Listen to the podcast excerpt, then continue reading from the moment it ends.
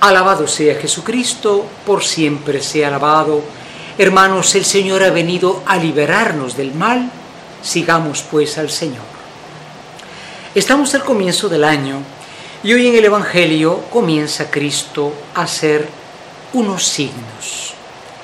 Decimos milagros, porque Él hace cosas extraordinarias. Un milagro es aquello que no tiene una explicación médica, una explicación natural, sino depende del poder de Dios.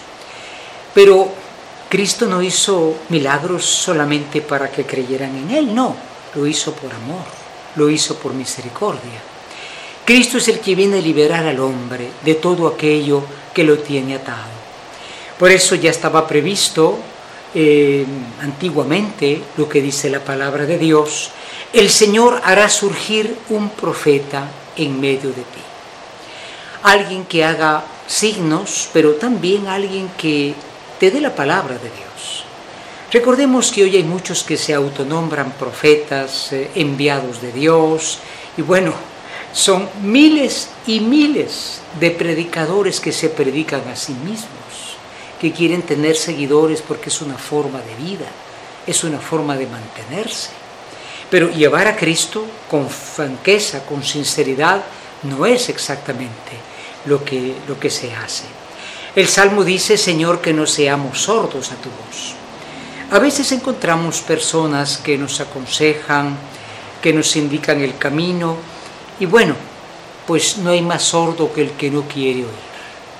Escuchemos la voz del Señor. No seamos sordos aunque lo que escuchamos no nos agrade.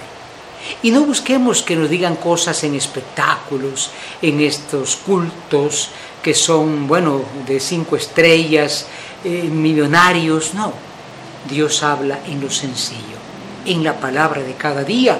Y recordemos, Dios habla en la Santísima Eucaristía, en la palabra que se predica. Hermanos, qué interesante lo que dice hoy el apóstol San Pablo en la carta a los Corintios. Vivamos sin distracciones. El mundo es un mundo distraído. No solo que se distrae, sino que lo distrae.